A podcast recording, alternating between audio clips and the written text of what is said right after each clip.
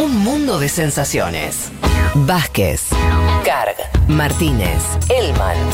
Un programa que no quisiera anunciar el comienzo de la Tercera Guerra Mundial. Pero llegado el caso, lo hará.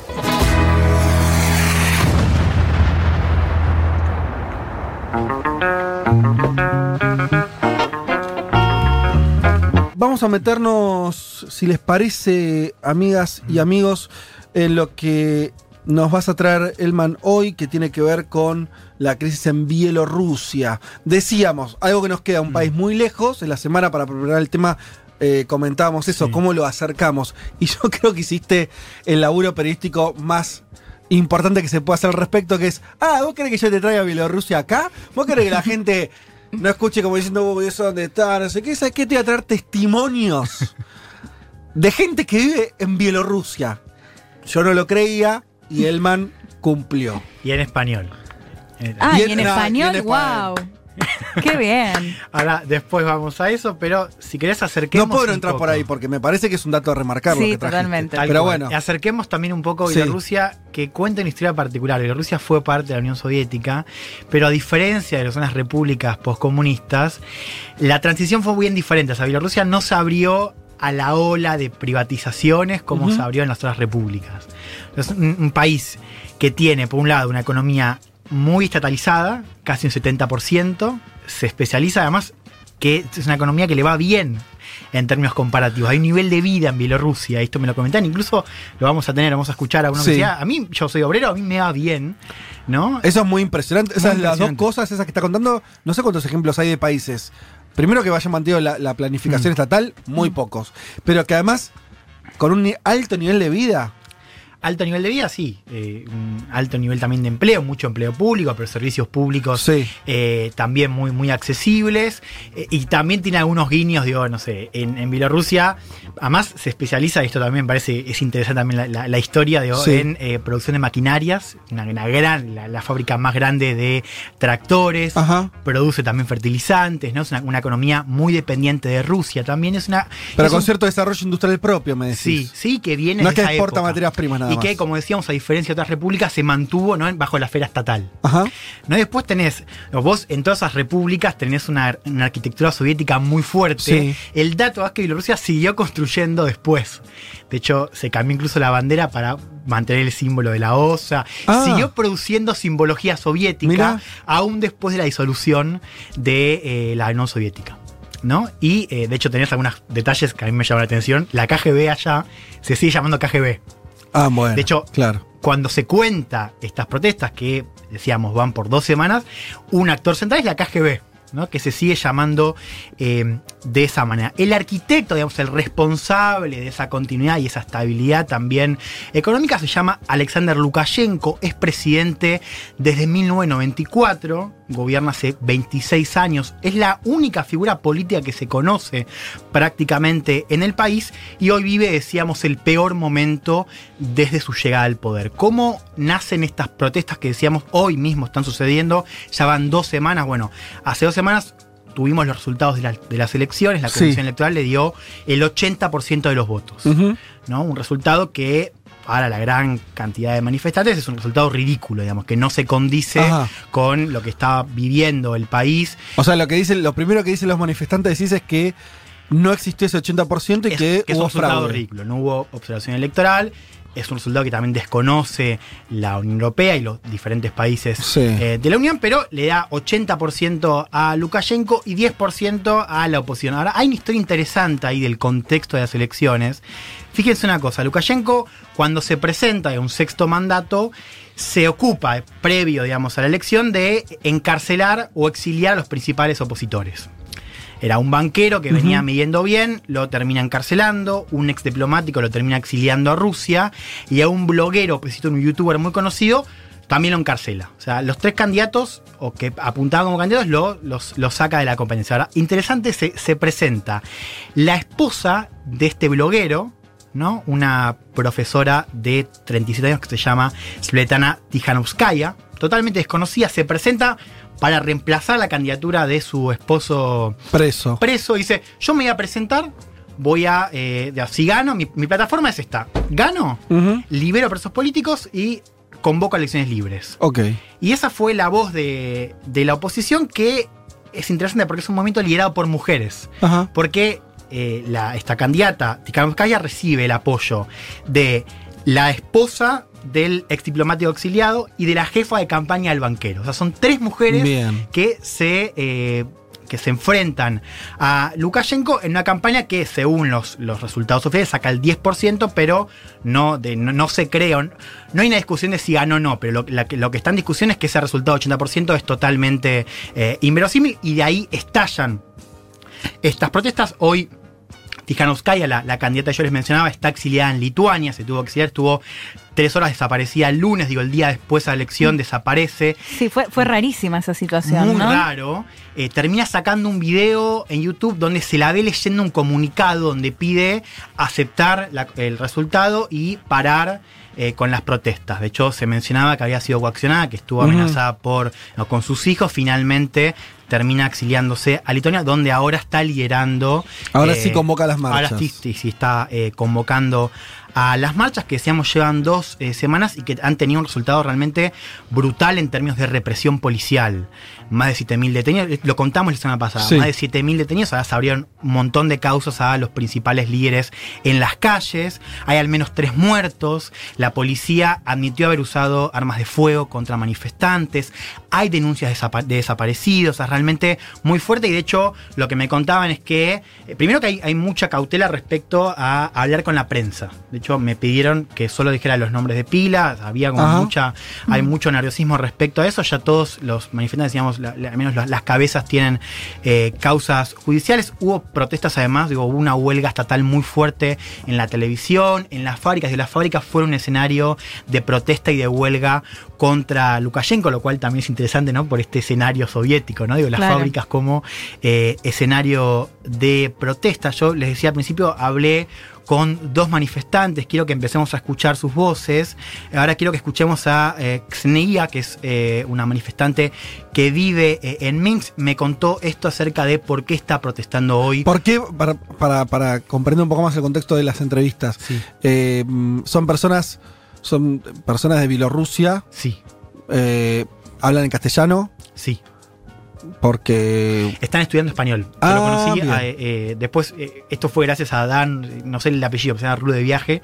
Sí. Que conocí a un profesor venezolano, profesor español, que tenía Sí. un montón de. alumnos. Claro. Entonces ahí O sea, contacto. gente de Bielorrusia que estudia español Sí. y que participa, que son sectores medios, para también Sí, sectores entenderlo. medios. Bien. Después vamos a escuchar un obrero. Ahora quiero escuchemos a, una profesional que es Nia. Esto me dijo acerca de por qué se está movilizando hoy en Bielorrusia.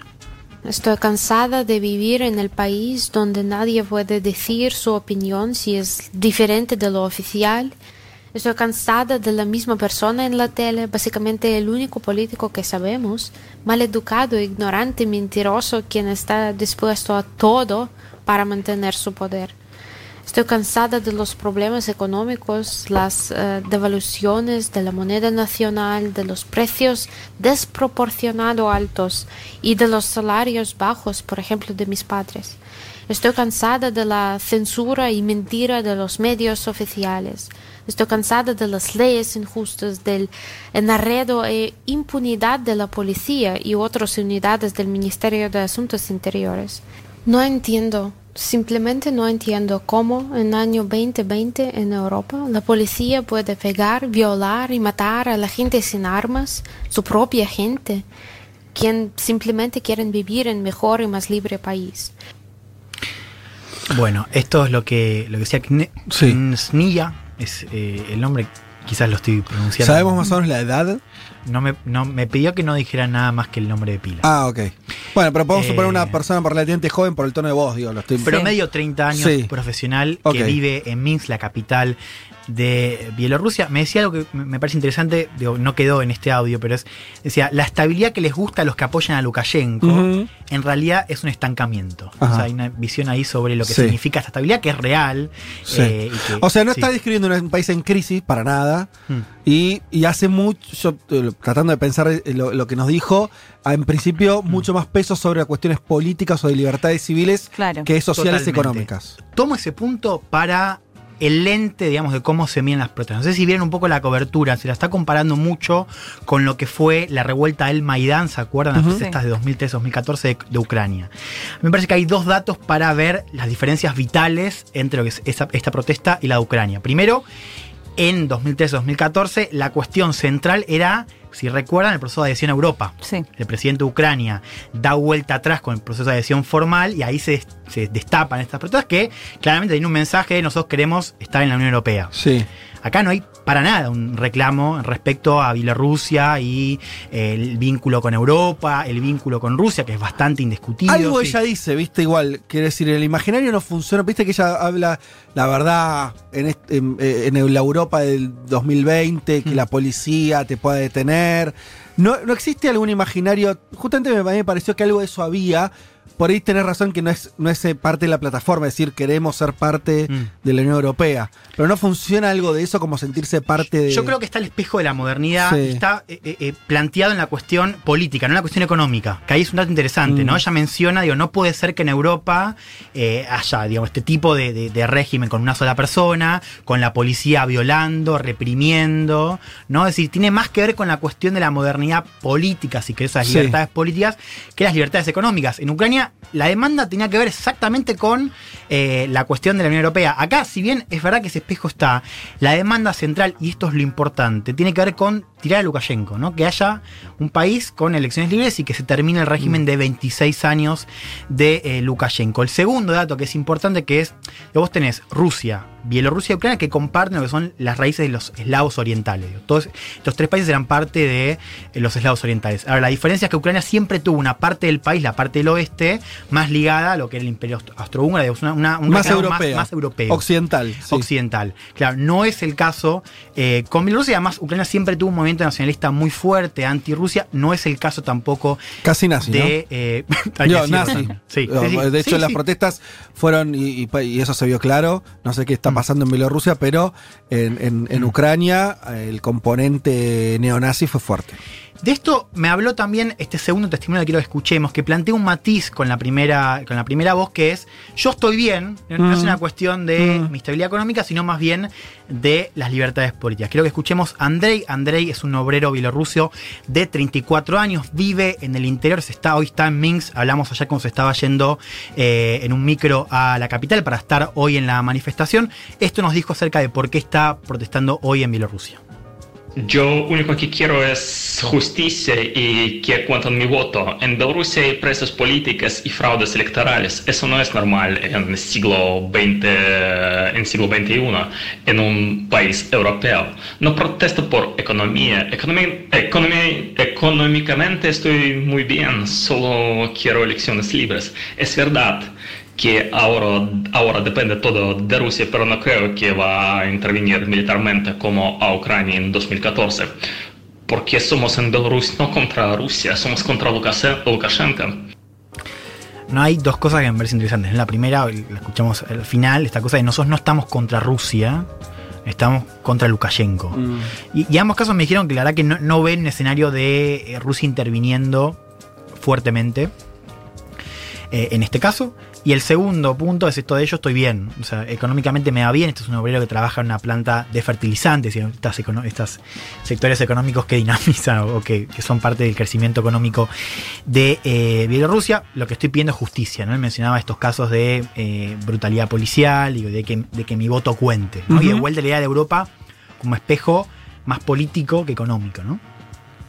Bien, vayamos si querés rápidamente a la cuestión externa, ¿no? O sea, ¿cuál es el lugar que tienen hoy Rusia y eh, Europa? Primero un dato, o sea, vos tenés un vínculo entre Putin y Lukashenko que supo ser al principio muy cercano, eran amigos y que después se distanciaron. ¿No? Hoy, de hecho, lo decía Lukashenko en la campaña, hoy eh, Putin es un socio, no es un amigo, no es un hermano, como lo mencionaba antes. ¿no? Y hubo un quiebre muy importante en eh, la relación, que fue cuando Lukashenko se niega a formar un solo Estado entre Rusia y Bielorrusia. Que esto es parte de un tratado de la Unión que se firmó en épocas de Yeltsin y que, que nunca avanzó un tratado de la Unión entre Rusia y Bielorrusia y que no avanza, pero Putin lo quiere revivir. ¿Se acuerdan cuando, digo, antes del proyecto de reforma constitucional, cuando se hablaba de los límites del mandato presidencial? Bueno, hay una opción que se barajaba y que se discutió mucho en la prensa, en la prensa occidental es que se avance con este tratado y que al formar un nuevo Estado, ahí se Sí. reinicie el contado. Bueno, finalmente no ocurrió. Putin y el Kremlin tuvieron que buscar la vía en la reforma constitucional y una de las claves digo, de por qué no se dio fue porque justamente Lukashenko se opuso. Y a partir de ahí el vínculo se empieza eh, a enfriar. Decíamos, una economía muy dependiente de Rusia. Putin decide aumentar los impuestos y empieza a cobrar eh, impuestos aduaneros. Le empieza a retirar los subsidios al gas. Digo, efectivamente lo empieza a dañar eh, económicamente, pero de todas maneras, digo, fíjense también un poco lo que está pasando hoy, que es Lukashenko le pidió la semana pasada ayuda al Kremlin, por eso se dice, que la llave la tiene Putin. El Kremlin dijo que lo iba a ayudar, dijo que eh, convalida las elecciones, pero hasta ahora no ha habido una intervención militar fuerte, ¿no? Y ahí está la pregunta, es una incógnita, ¿qué va a hacer Rusia? Por ahí lo está apoyando, hay que ver también si va a hacer algo más, digo, si va a, si va a ayudar militarmente, si va a mandar ayuda a eh, Bielorrusia o si por el contrario va a quedar como está. ¿no? ¿En qué medida, tengo un par de preguntas y, y vamos cerrando, pero en qué medida eh, vos marcaste las diferencias con Ucrania, Mm. Pero en muchos de estos países tuvimos, en un momento se lo llamó la- las revoluciones de terciopelo, Sí, que son mo- movilizaciones, o sea, la defino muy, a lo bestia, pero que sería movilizaciones muy intensas desde el punto de vista de las calles, con eh, en general donde se refleja más la opinión de sectores medios y donde el, el eje de la cuestión es más, eh, como también veíamos que ocurría acá, más política que social económica. Y último punto, las revoluciones de terciopelo, y anotaba también algún oyente ahí, con vínculos, y con esto no, no es que quiera hacer como una conspiración, simplemente vínculos polit- de intereses políticos donde intervienen también eh, Europa Occidental, a veces Estados Unidos, o sea, donde también juega ese interés de, entre comillas, arrebatar un territorio a Rusia Sí. eh, y sacarlo de esa órbita. ¿Cuánto decís que, se- que esto es un capítulo más de eso o no? Que hay intereses extranjeros eh, para, digamos, separar eh, o para generar quilombo, vamos a decir, en el patio trasero de Rusia, lo hay. Ahora, la diferencia muy importante, perdón, entre eh, esas revoluciones y lo que pasa ahora en Bielorrusia es que el vínculo con Rusia es mucho más estrecho. O sea, Sí. que realmente ahí, incluso esto lo, lo ha dicho. Hoy salió, ayer salió una entrevista de Borrell, que es el, el- el jefe de política exterior de la Unión Europea, Sí. diciendo: Lukashenko es Maduro. Ese título de la. De la eh, Lukashenko está haciendo lo que, lo que hizo Maduro. Sí. ¿No? Ahora, Rusia, te diría, digo, no se está cuestionando el, el vínculo. Hay dicho, fíjate un dato interesante, que es que los, los manifestantes o las figuras de oposición, incluso las que están encarceladas, le están, eh, buscando, están, están buscando señales a Rusia de que si cae Lukashenko, ellos pueden seguir privilegiando el, el vínculo con Rusia. Mm. ¿Se entiende? Claro. Digo, para cuidar los intereses de Rusia. Digo, hay eh, intereses extranjeros, pero tiene un rol, diría, menor al que tuvieron en la protesta de Ucrania. Y lo otro que me pregunto, y ya más en el caso de, de Bielorrusia, por todo lo que contaste, que es bastante particular respecto al poder del Estado en el manejo de la economía, Sí. eh, y, y- y eso hecho con relativo éxito, o sea, que no, no es el final de eso no es un caos, sino algo que funciona. Sí. Me pregunto si dentro de Bielorrusia no hay una disputa, por más que se presente Mm. como política, por más que se presente como, eh, no sé, eh, solamente electoral, donde también hay una disputa por ese aparato económico. Si encima es un aparato, un sistema económico que funcione y que tiene cierto valor, Mm. ¿no? Para decirlo muy a lo bestia, si no habrá algunos que quieran quedarse con esa fábrica de tracto- tractores estatales también y, convert- y- y convertir o acelerar una conversión hacia eh, una economía de mercado. Claro. Porque en los relatos Mm. de las personas que aparecen manifestando no aparece eso. No. Yo, desde el análisis, digo, bueno, no, no le quita motivación a lo que por lo que pelean ellos. Quiere decir, además no habrá esta, esta otra agenda. Me lo pregunto por, por esto que contabas vos, ¿no? Que por ahí en Ucrania, que era un país que igual ya, ya estaba como, ¿no? Que donde, donde la economía pasaba más por una cuestión de este, libre mercado era distinto. Pero acá, No, bueno, eh, eh, de hecho también hay algo interesante que es. Hay un sector, sectores medios muy desarrollados en lo que es la cuestión de software. Estaba leyendo, digo, Ajá. mano de obra muy capacitada. sí, muy capacitada. Digamos, en Sí. Bielorrusia. Con lo cual, hay también hay un interés de explotar, digo, de empresas que exploten Claro. ese potencial, que también diferencia lo que es la, la- la ciudadanía, la sociedad bielorrusa con lo que son otros países de la zona. Digo, también mano de obra muy capacitada, por más de que hay una fuerte influencia obrera. Digo, yo creo que eso también lo hay, por Mm. supuesto. Eh, Porque estoy pensando, ¿te acordás Sí. cuando, cuando la Unión Soviética se colapsó? Sí. Está bien, estaba todo roto, pero además lo que ocurrió en términos económicos fue muy fuerte. ¿Por qué? Porque todo lo que pasó después, sobre todo los años de Yeltsin, donde se conformaron las, las mafias rusas, lo- la plutocracia esa, los, ¿cómo se llama? Los oligarcas rusos, porque se quedaron de un día, de un día para el otro con empresas estatales. Básicamente fue ese el camino al capitalismo, fue muy salvaje, ¿no? Sí. Me quedo con Mm. esta empresa que produce aluminio, me quedo con el petróleo. O sea, personas que hasta ese momento eran, Sí. no eran capitalistas, se transformaron en. Entonces, pienso en, Bielor- en- en esto que nos contaste vos y digo, me suena que también debe estar Mm. Sí. eso dando vueltas por ahí. Sí, lo hay, y esto rubricado con esto de estos sectores medios que están digo, eh, que educativamente muy formados, sobre todo en la cuestión de ingeniería, software, etcétera. Te cierro con. Sí, con-. Te quiero hacer con un testimonio, pero Dale. antes. Ah, ok, desde la Unión. Europea, y esto es para entender el otro foco, Sí. eh, llamó a desconocer la elección. Merkel Ajá. y Macron están pidiendo mediar. Lukashenko por ahora se niega a cualquier tipo de Sí. diálogo. eh, y que la Unión Europea se distancia ahora por la Unión Europea. En 2015 empezó a acercarse a Bielorrusia, retiró sanciones, duplicó la ayuda económica. Digo, había claramente un acercamiento que ahora se congela. Digo, ya no hay ningún tipo de apoyo a Lukashenko. Veremos si Lukashenko acepta a Merkel y Macron como interlocutores. Por ahora no lo está haciendo. Y quiero que sí escuchemos para cerrar este segundo eh, audio de Exnia, ¿no? Acerca de el futuro de las protestas. Solamente quiero estar con mi gente, mostrar el apoyo, por ejemplo, a los empleados en las fábricas que tratan de ah, hacer huelgas. Ah, también pienso que las manifestaciones son muy importantes porque es como formamos la sociedad civil en Belarus. Y no sé, ahora la situación cambia cada día y todos somos muy nerviosos, no sabemos qué va a pasar. Pues yo trato de esperar, de tener confianza, de ayudar como puedo y pues nada, decimos que es un maratón, no una carrera corta. Mm. No, Me quedo con Bien. esta última frase, Sí. no es una maratón, no una carrera corta. Esto en los hicimos importante para entender también, digo, no es lo mismo cuando tienes una represión brutal con las cabezas judicializadas, digo, eso también ayuda a distender la protesta, por parte de, de Lukashenko. No es seguro que eh, Lukashenko caiga. Yo le pondría el ojo a ver cómo siguen las protestas, si hay algún tipo de señal de Lukashenko respecto al diálogo. Por ahora no lo hay. Del otro lado miraría qué es lo que va a hacer Rusia, si va a quedarse así, apoyando pasivamente, o si va a tomar un rol más eh, proactivo. Por lo pronto tenemos un desafío muy importante para Lukashenko después de 26 años en el poder. La gente está en las calles y por ahora se sigue manifestando. Muy bien.